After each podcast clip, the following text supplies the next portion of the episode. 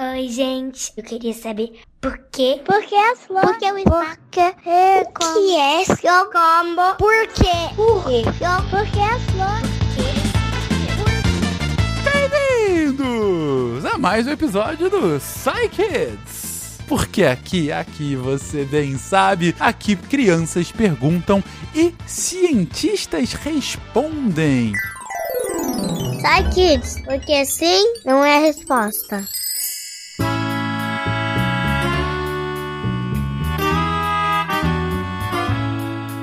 Hoje vamos fazer um programa animal. Só perguntas sobre o reino animal. E para começar, uma pergunta a la Game of Thrones. Bianca, de 10 anos. Vamos lá, Bianca.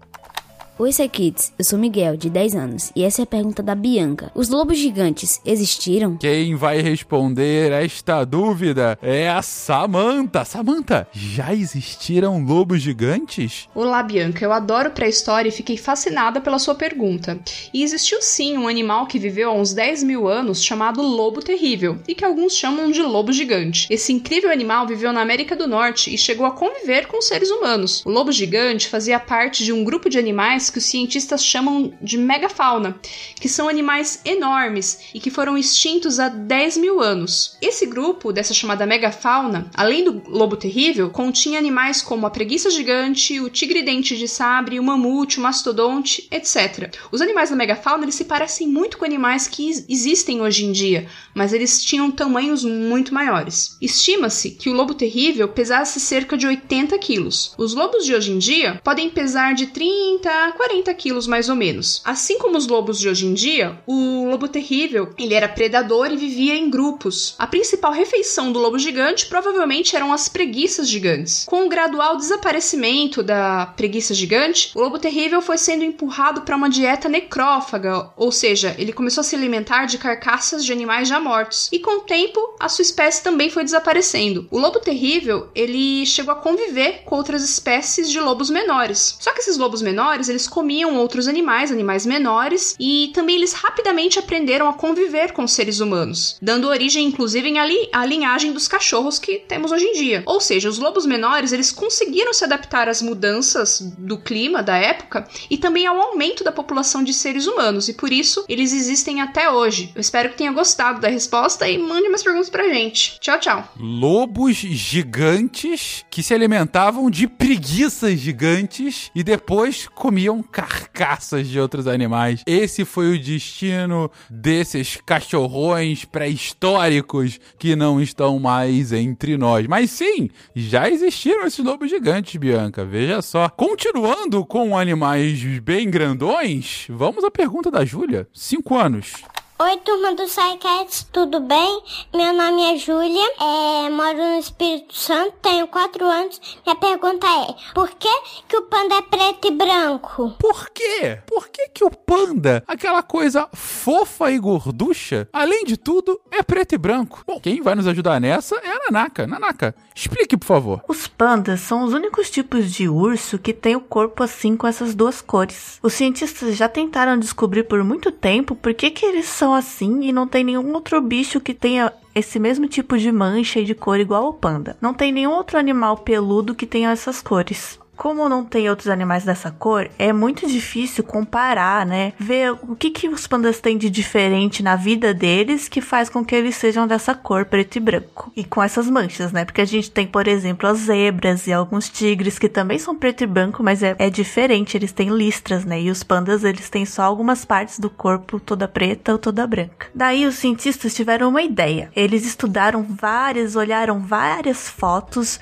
de animais grandes e peludos, parecidos parecidos com panda, principalmente de ursos, né? Já que o panda é um tipo de urso. E eles prestaram bastante atenção nas cores de cada parte do corpo, né? Da pata, do rabo, da cabeça e no ambiente que estava em volta deles, né? Como que ele estava na foto. E aí eles olharam para esse monte de foto de vários bichos peludos, também dos pandas, e depois de olhar todas essas fotos, eles perceberam que as partes do panda que são brancas, quer dizer, a cara, o pescoço, a barriga as costas, elas se escondem muito bem na neve, que é branca. Então, com a neve fica tudo branco e é difícil ver essas partes do panda que são brancas. E as partes do panda que são pretas, que são as patas, os braços e as pernas, e também atrás dos ombros e as manchinhas em volta dos olhos e das orelhas. Essas partes pretas são mais difíceis de enxergar no meio das sombras, como por exemplo nas florestas de bambus, onde eles vão comer, porque a única coisa que eles comem é bambu. Então, como os pandas só comem bambu, que não dá muita energia, eles precisam comer bastante o tempo todo. Eles ficam indo de uma floresta para outra para pegar mais bambu. E também, durante o inverno na China, que é onde os pandas vivem, tem bastante neve. E aí eles conseguem se esconder tanto nas florestas de bambu quanto na neve. O que acontece com os outros ursos é que a maioria dos ursos passa o inverno dormindo. Eles dormem o inverno inteiro porque é muito frio e é difícil de achar comida. Então eles comem muito antes de chegar o inverno.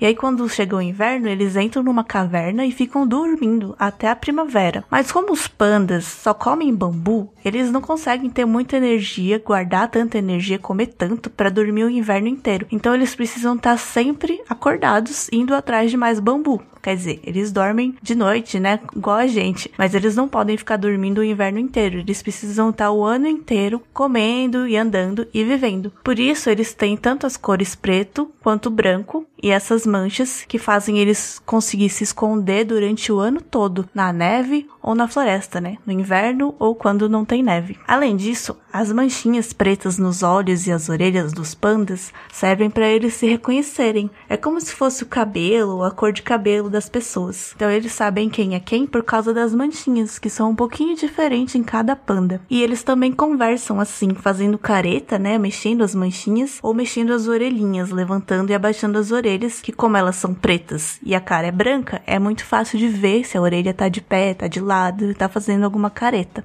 E é por isso que os pandas são preto e branco. Entendeu, Júlia? O panda é preto e branco para ajudar a se esconder em diferentes ambientes. Ele se esconde bem na neve por conta das partes brancas e ele se esconde bem nas sombras do bambu por conta das partes pretas. E aí ele consegue ficar lá na boa comendo essa tonelada de bambus que ele come lá no interior da China. E para finalizar o episódio de hoje, vamos da de, de um bicho tão pesado como um panda para bichinhos tão leves como pássaros? Porque é essa a pergunta do Bernardo, de 5 anos. Bora, Bernardo! Olá, sou Bernardo de Curitiba, tenho 5 anos, quero saber por que os pássaros voam. Uma pergunta singela, mas muito interessante. Afinal, por que, que os pássaros voam? Pena, você sabe me dizer? Oi, Bernardo. Aqui é o Pena e as aves voarem têm a ver com os dinossauros. É, os dinossauros são os ancestrais, os bisavós das aves.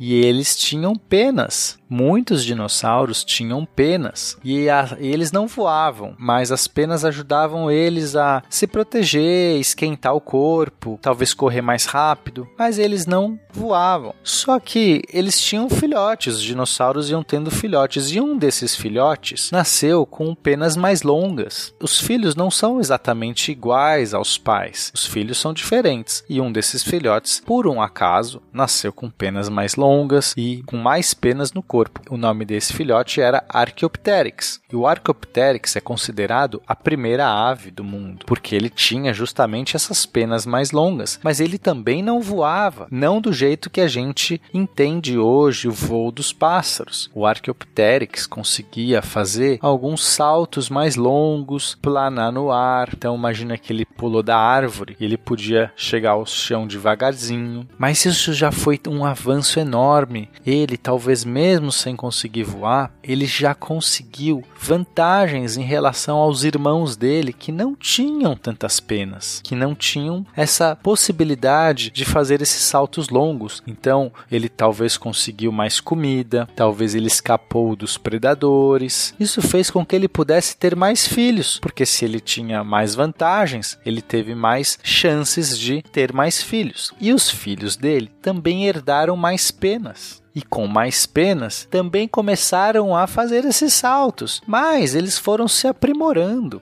Alguns desses filhotes tinham ainda mais penas e o melhor, penas especializadas, penas diferentes. Eram penas modificadas que tinham um lado mais curto do que outro. Essa diferença foi fundamental para o voo, porque essas penas modificadas ajudaram muito aos primeir, as primeiras aves conseguir fazer voos de verdade, esses voos mais bonitos. E aí nesse momento que as primeiras aves fizeram esses voos, elas tinham mais vantagens ainda em conseguir alimento, em escapar dos predadores, puderam ter mais filhos, passar passaram essa característica, essas, essas penas especiais para frente para os seus descendentes, que então continuaram a voar e se especializaram cada vez mais, e até hoje temos essas aves que voam. Então, porque as aves voam foi porque lá atrás um dinossauro que tinha muitas penas nasceu um pouquinho diferente do seu pai e ele tinha mais penas ainda, que fez com que ele pudesse começar a ter pequenos saltos e aí um dos seus filhos teve penas ainda mais diferentes, permitiu finalmente que ele voasse.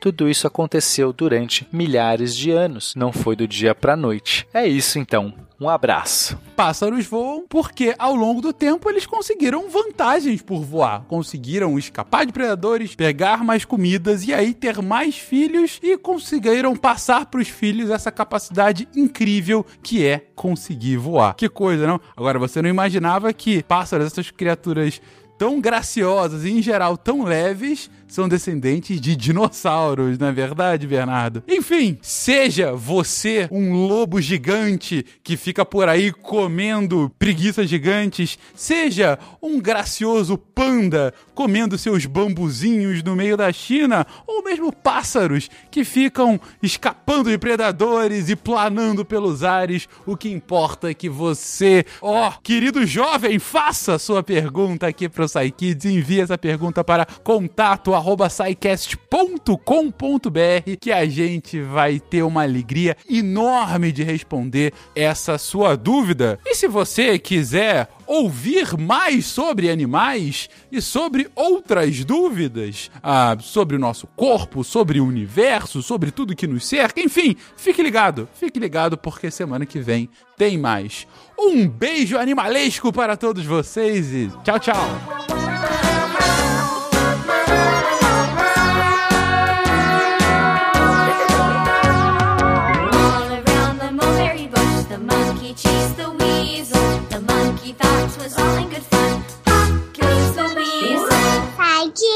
Descubra o mundo perguntando. Este programa foi produzido por Mentes Deviantes. deviante.com.br. Esse podcast foi editado por Nativa Multimídia.